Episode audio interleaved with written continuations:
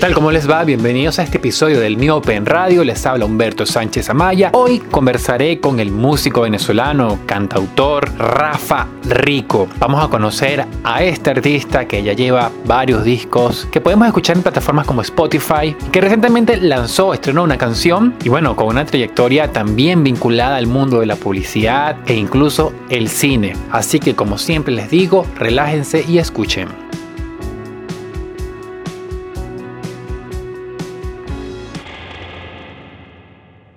Me encuentro en línea con Rafa Rico, Rafael Rico, que es noticia en estos días porque acaba de presentar una nueva canción, una nueva canción titulada Wonder, que se perfila ya como un, tema que configurará su próximo disco, su tercer disco de estudio, después del lanzamiento en 2000, en casi 10 años ya de Datma en 2012 y luego en 2018 de The Hunt.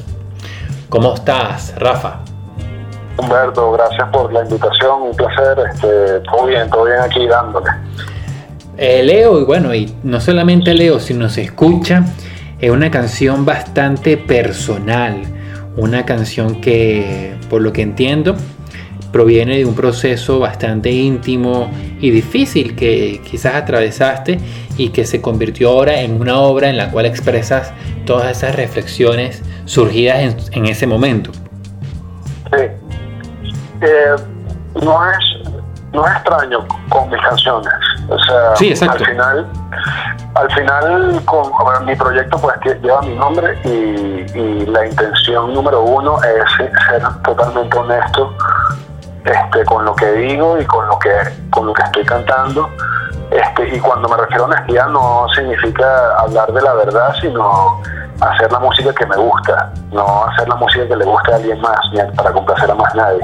Y la música que a mí me gusta es la, la música que es muy introspectiva, tiene, te hace, te, te mueve fibras que no necesariamente son las, las clásicas para bailar, digamos. Entonces, eh, siempre me ha tenido esa inclinación como que por, por, por el género canción, digamos, cuando hay algo, un trasfondo en la canción, y bueno, este, en este caso, pues esta canción Wonder salió de un momento bastante eh, sensible en mi vida, este, porque estaba pasando como por un, eh, digamos, como un estado de introspección donde estaba más o menos obligado, como ya ahora estamos actualmente con, con la cuarentena, muchos a estar encerrados y dialogando con nosotros mismos, pues yo pasé por ahí hace unos 3, 4 años cuando escribí esta canción. Exacto, porque eso iba, ¿no? Fue una situación de salud por la que atravesaste y además que lanzas eh, el tema en, una, en un momento en el cual la salud se ha convertido en el principal, en la principal preocupación y prioridad de muchos. Así es, así es. Este, bueno, me, y estoy muy agradecido, yo estoy bien. Este, yo lo, lo, que, lo que pasó fue que hace unos tres años me diagnosticaron con cáncer y tuve que hacerme una quimioterapia que duró seis meses. Luego de eso este, tuve una recaída y el protocolo decía que tenía que hacer un trasplante de médula y en ese momento pues no, en Venezuela pues no habían las condiciones y no siguen habiendo esas condiciones para hacerme un trasplante como, como era debido, así que me tuve que ir a Barcelona hablar con nuevos médicos, a, hacerme exámenes nuevamente y, eh, no sabemos por qué todavía. no, tenemos como la explicación, pero pero allá en, los médicos en Barcelona no daban con el cáncer. Entonces fue como una especie de, yo lo llamo el, el cáncer de Schrödinger. Es así como que me hice una quimio sin saber realmente si había o no había, porque hoy en día este, pues hay una parte médica que dice que sí había y otra que no. Entonces, estamos todavía, incluso después de ya un tiempito, seguimos procesando este, lo que lo que pasamos por ahí. Entonces, había mucho tiempo de, tener que analizar la situación y por qué estaba sucediendo las cosas y cómo manejarlas. Y, bueno, pues yo tampoco estaba como en capacidad de trabajar y y hacer tener una vida normal porque estaba totalmente atado a esta situación y, pues me, me dediqué a 100% a la música y lancé el disco de Hunt, que era un disco que tenía guardado desde hace cuatro años en ese momento ya porque yo me había ido del país y no había terminado de, cerrar ese ciclo, lo lancé en ese momento y también tuve la oportunidad, por suerte de la vida, por, por maravillas de la vida, de hacerle la música a un documental que se que dirigieron unos americanos.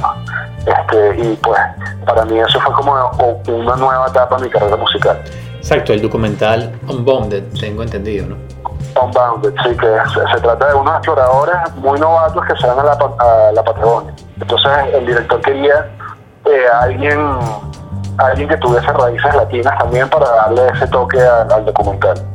Claro, claro, sin duda. Porque además, ya, para quienes nos escuchan, la ópera prima se podría decir de Rafa es de 2012, con, la, con el disco Dama. Ya hace casi 10 años, como, como bien dije cuando te, te hice la introducción. Exactamente, mi primer EP donde yo estaba probando estilos, conociendo a mí mismo, conociendo mi voz, mi manera de tocar, mis canciones, mi manera de escribir. Eh, una etapa muy bonita, pero muy inmadura y muy eh, experimental. Claro. Ahora, eh, veo que, preparas este, un disco que, va a ser en inglés y en español, como ya has trabajado en el anterior, en La Cacería, en The Hunt de 2018. Hay una canción en español dedicada obviamente a Caracas con Tan Bella, Tan Cruel. Imagino que, no sé si la interpretación que puedo tener es la, ambivalencia en la creación o la curiosidad que tienes, ¿no? Es decir, un, compositor, un, autor nacido y crecido en un país caribeño, pero que obviamente tiene unas influencias muy fuertes hacia el folk que foráneo que, que habrá llegado por distintas vías, bien sea familiares o mediáticas, y están ¿no? en esa ambivalencia entre el lugar en el que se nace y, el lugar y los lugares que lo influyen incluso a distancia. Sí, y eso ha sido algo que constantemente sigo dialogando conmigo mismo, porque evidentemente, eh, pues el, el, hecho de empezar cantando en inglés le causaba mucho ruido a, mucha gente acá en Venezuela. Sí, y eso me, me, trajo obstáculos de alguna forma, pero más por una especie de predisposición que tiene la gente. Porque eh, en, realidad, sobre todo el caraqueño y, también eh, los bochos escuchan mucha música en inglés. Este, y, pues por eso mismo yo, yo empecé haciendo música en inglés, porque pues yo consumía desde muy chamo música en inglés. O sea, eh, eh, a ver, es innegable eh, la influencia anglosajona en Venezuela y, en gran parte del resto del mundo, y, no lo veo como algo negativo, más bien hay que lo, lo, acepté, por eso mismo dije que al principio que mi única intención con el proyecto era hacer música honesta y, al final esa es la música que más me gustaba, sobre todo desde muy chamo, con los Beatles, este, empecé a escuchar Jimi Hendrix, eh, Billy Joel, eh, Bob Dylan, eh, Bruce Springsteen, eh, todos estos, estos artistas americanos y, ingleses pues tuvieron un gran impacto en mí, sobre todo como en, el tema de actitud, en lo que hacían, y me costaba mucho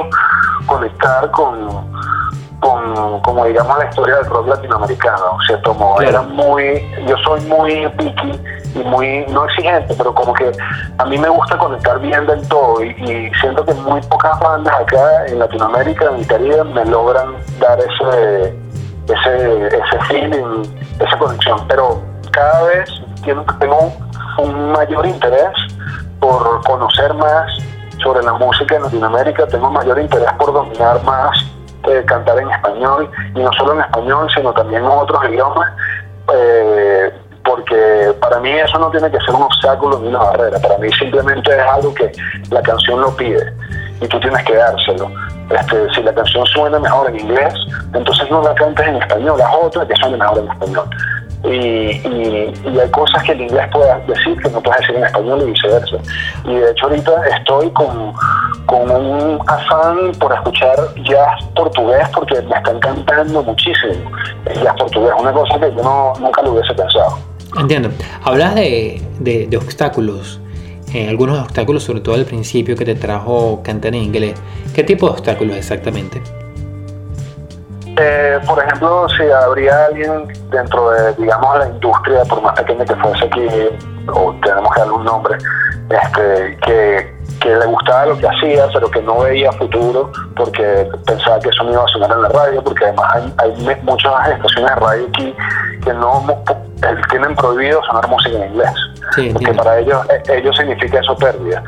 Entonces, este, para mí hay un público por ejemplo, y, realmente yo a mí me han abierto las puertas ahí, no los quiero, más bien no los quiero minimizar por nada en absoluto respeto mucho su posición ante eso, este, pero eh, la emisora Onda, por ejemplo, tiene un público que yo atacaría de una manera excelente, o sea, mi música está hecha para gente mayor que yo y ellos manejan muy bien ese público.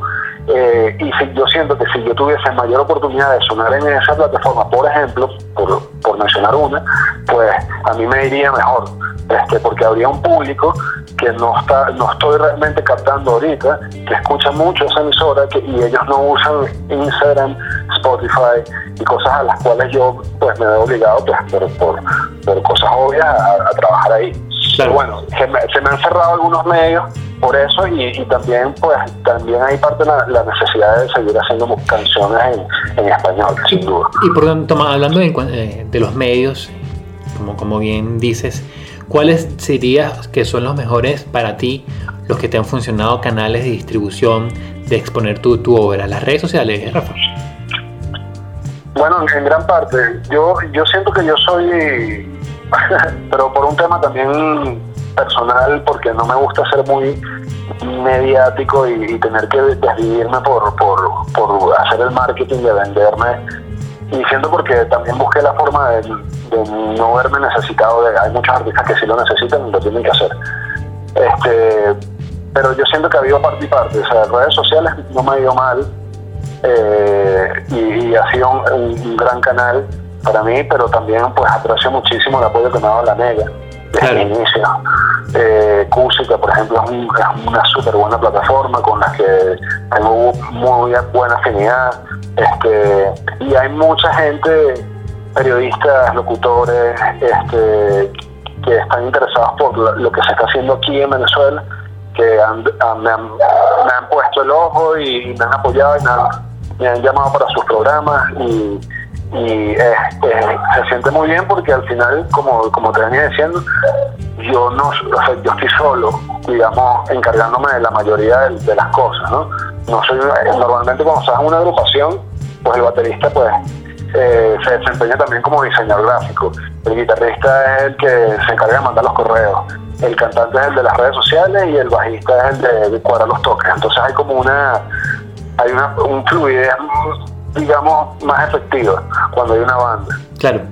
Háblame, ¿cómo defines la, la, tu relación, tu vínculo con, con, la guitarra en tu obra. Si bien podría sonar una obviedad esto, es porque yo me gusta mucho la forma en la que trabajas eh, la guitarra en tus canciones.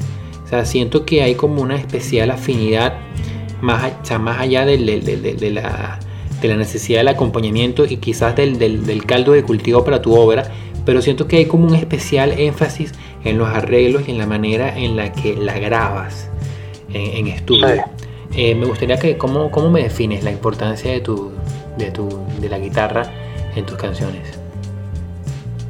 Creo que es con el instrumento que más he logrado conectar y, siento que tiene una versatilidad eh, que, que, todavía me causa mucho interés y curiosidad. Eh, o sea, yo todavía siento que no sé ni el 30% de lo que es realmente tocar guitarra bien. Y por eso mismo estoy como que todavía inquieto por, por seguir avanzando. Por más de que, no es que siempre yo soy autodidacta y, nunca me ha gustado ver clases de, música académicamente ni nada. Y, me tomo mi tiempo. Y ahorita estoy como más aprendiendo un poco piano también estoy tratando de, usar más el piano, sobre todo en las nuevas composiciones. Pero la guitarra sin duda tiene como, tengo una relación con ella de como de diversión también, como de, de nostalgia, de que de chamo eso era lo que yo hacía y, al final pues una de las principales razones por las cuales sigo haciendo música y sigo haciendo esto es porque hay un, hay un niño en mí que, que tiene todavía un sueño, que está soñando, ¿no? Entonces creo que hay un perfil ahí, hay todo un, personaje en base al Rafa con la guitarra. Mira, Rafa, esto más que una pregunta es como una reflexión que, que hago a partir de lo que, lo que me acabas de decir. Porque el sábado estaba viendo una breve entrevista que le hicieron a Paul McCartney y él decía que tampoco nunca tomó clase de, piano porque le parecía, bueno, esto no lo dijo exactamente, pero es lo que dio a entender. Le parecían tediosas y además que no eran las canciones, que él se, o sea, que no eran los sonidos que él estaba buscando, que se le venían a la cabeza. Y bueno, al final se convirtió, eh, se, convirtió en el músico que es actualmente, en cierta forma, por, por su propio, por ser autodidacta. Y, eso, eso es muy similar a lo que me pasó a mí. Exactamente, porque además sentía la reflexión que hago es a veces que cuántos músicos no habrá por ahí que se metieron en clases de, guitarra, de piano, de cualquier instrumento y quizás la dinámica y la, rigidez de, las lecciones pudieron haberlos frustrado, ¿no? Porque al final no conseguían en esas lecciones los sonidos, las, melodías, las melodías, las armonías que estaban imaginando o que todavía resuenan en su cabeza.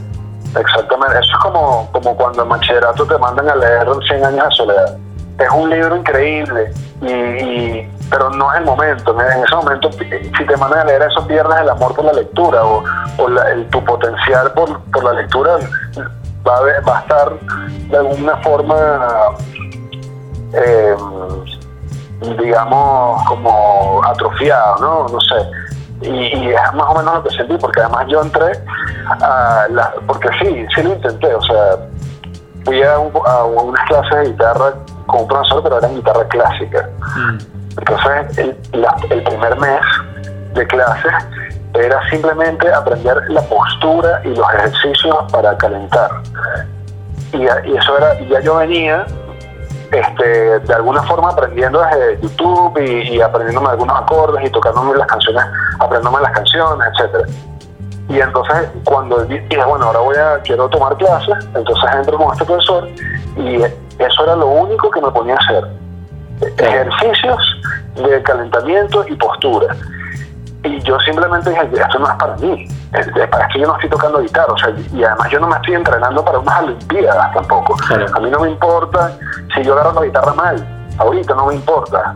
Ahorita lo que me importa es este, salir en salir, ser como como como lo que veían en TV, ¿sabes? Sí, Quería ser como ellos. Era, era, estaba soñando como un niño y, necesitaba de alguna manera, manera drenar eso. Rafa, leo en, tu LinkedIn eh, que además de, músico también has trabajado y me gustaría como precisar eso contigo con marcas como Netflix, Coca-Cola, Samsung, Gatorade eh, Amnistía Internacional o Land Rover. ¿Qué ha hecho exactamente con estas marcas? Eh, ¿Música? ¿Ha trabajado en el departamento? Sí. ¿Sí? Eh, en la mayoría de ellas he hecho música para comerciales. Ok. Este, y, en algunas otras hago diseño sonoro también. Ok. Este, por ejemplo, el caso de Netflix fue diseño sonoro para una campaña que se ganó un premio hace un par de años sobre este, cuando estaban saliendo la película Bird Box, que fue muy, estuvo muy taquillera. Sí, sí, total. Este, en, su momento y hicieron una exacto hicieron una, una digamos una campaña para Latinoamérica que la dirigieron unos venezolanos este, Adolfo Bueno, Carlos Pierucci y Gustavo Sánchez este, grandes directores venezolanos que se encuentran fuera del país. Eh, y eh, todo el equipo de hecho era de venezolanos. Y eh, la, la actriz protagonista del comercial era María Pura, que ella vive en México, es, la guitarrista de Sónica. claro. Exacto, este, que también es locutora de la Mega, fue locutora de la Mega, y bueno, es actriz también, entonces había un equipo de venezolanos haciendo una campaña súper cool este, acerca de la película, además con muy bien escrita, este, muy buena historia, muy buen guion, y la campaña se hizo ultra viral y se llevó un premio el año siguiente y todo, entonces este, he tenido la oportunidad, gracias a que también me gradué como comunicador, de hacer conexiones con gente en la industria de la publicidad y el video y, conectar como esas dos pasiones, digamos. ¿Y qué, este, has hecho exactamente con, con Chino y Nacho y con Osuna, que también leo? Eh, con, con Chini Nacho, este, en ese momento yo trabajaba con Nuno Gómez. Mm, ok. Eh, y le estaban haciendo el video de Me Voy Enamorando. claro. Y, y yo le hice el making of a, a ese video. Este, fue un rodaje como de tres días, cuatro días, donde dormimos como media hora nada más. Una locura. Ese fue el video que grabaron también en Barquisimeto, parte en Barquisimeto y todo eso, ¿no? Ese fue otro video. Ah, ese no. fue otro, de con, Estoy en la iglesia. Sí, no, estoy confundido, tienes razón, fue otro, otro video. Sí. Ujú. Pero en este grabaron en Petare, en la UCB. Claro, ya me acordé, en- ya me ubico. en- también grabaron en. en- Y como Osuna me imagino que también fue con, con uno, ¿no? Con Ozuna no, este, le hice el sound design a un video con Nacho y Osuna, que dirigió un gran amigo mío, eh, se llama Francisco Méndez, Fran Méndez, un director que está en Miami, venezolano, eh, y él fue el director de mi video debut, Sonic Crusade. Entonces yo con él, él, eh, eh, he tenido la oportunidad de trabajar en otras campañas eh, como su músico, compositor y también diseñador sonoro. Este, en esa incluido Land Rover, eh, Gatorade, eh, también hemos hecho Rolex, hemos hecho Talk Hoyer. eh, y bueno, este, seguimos trabajando siempre juntos y me- tenemos una relación muy bonita. Creo también que con, con Garth Richardson hasta ha estado vinculado. Sí, Garth, eh, él es el fundador de la escuela donde yo me gradué en Canadá eh, de producción musical para cine y televisión. Este, mm, él junto a Bob Ezrin, Garth Richardson, para los que no saben quién es, es el productor de eh, discos de Red Hot Chili Peppers, este, mm, pues un gentío, trabajado hasta para Taylor Swift. Sí, Este, y el, el papá de él, que se, se llamaba Jack Richardson, es un productor musical, era un productor musical emblemático canadiense, eh, que fue el que descubrió a The Who. Ujú. Entonces, Aló, te se escucho. llama Nimbus. Ujú. ¿Me oyes? Sí, te escucho. Ok, ok.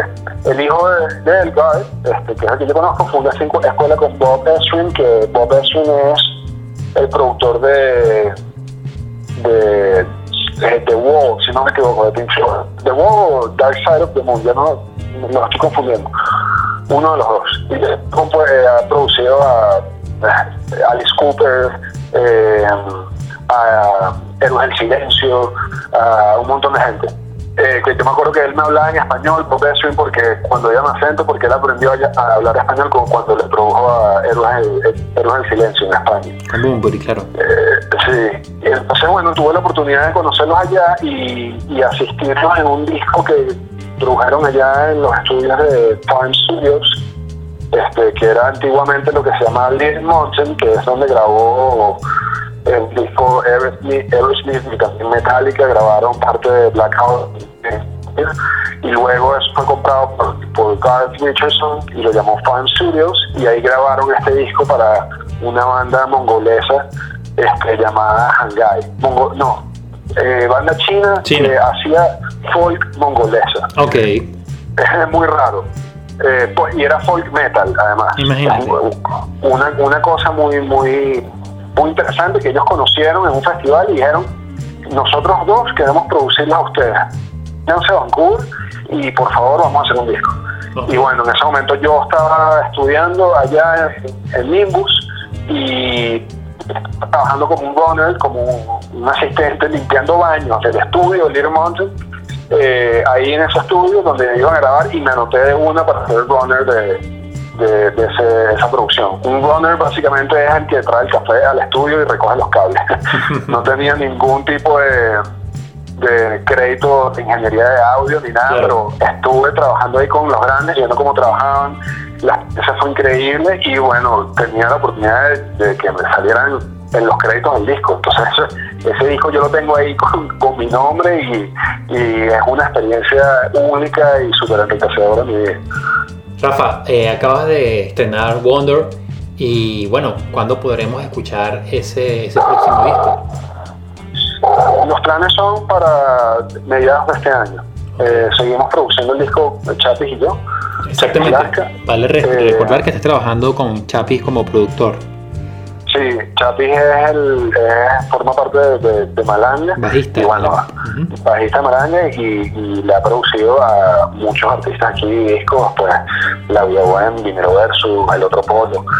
Eh, y está haciendo pues un trabajo increíble con, con mi música, estoy súper contento de tenerlo a bordo y bueno, estamos trabajando ya los próximos temas, la idea es sacar unos sencillos más eh, y finalmente pues ya mostrar el disco entero eh, a partir de mediados de este año. Perfecto, Rafa. Oye, Rafa, eh, algo que consideres importante y pertinente y que ya hemos dejado a un lado en la conversación.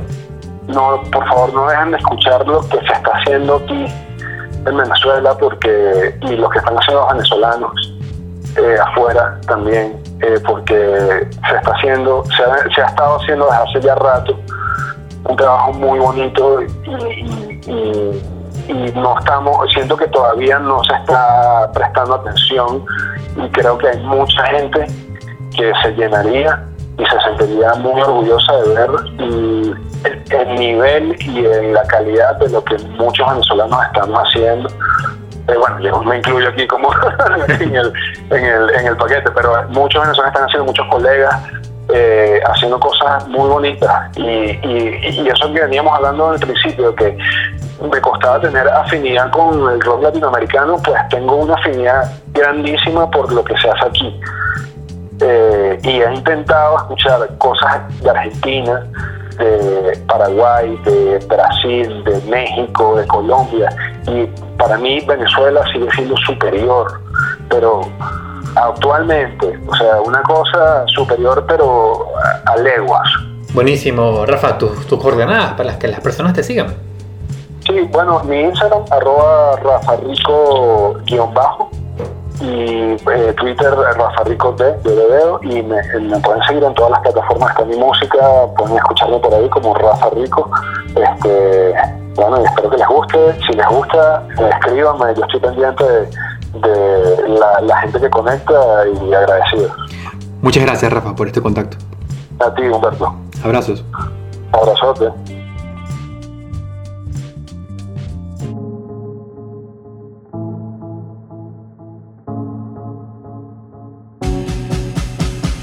Bueno, muchas gracias por escuchar esta conversación con Rafa Rico. Ya saben que pueden seguirlos por las coordenadas que nos acaba de dar. Esto fue todo por hoy en el Miopen Radio. Con ustedes los acompañó Humberto Sánchez Amaya. Me pueden seguir en arroba Humberto Sam en Instagram, arroba Humberto Sam con M al final, M de montaña, y arroba Humberto Sánchez en Twitter. Pueden seguir el Miopen Radio en Spotify, también suscribirse al canal de YouTube y bueno, pendiente de lo que viene. Muchas gracias.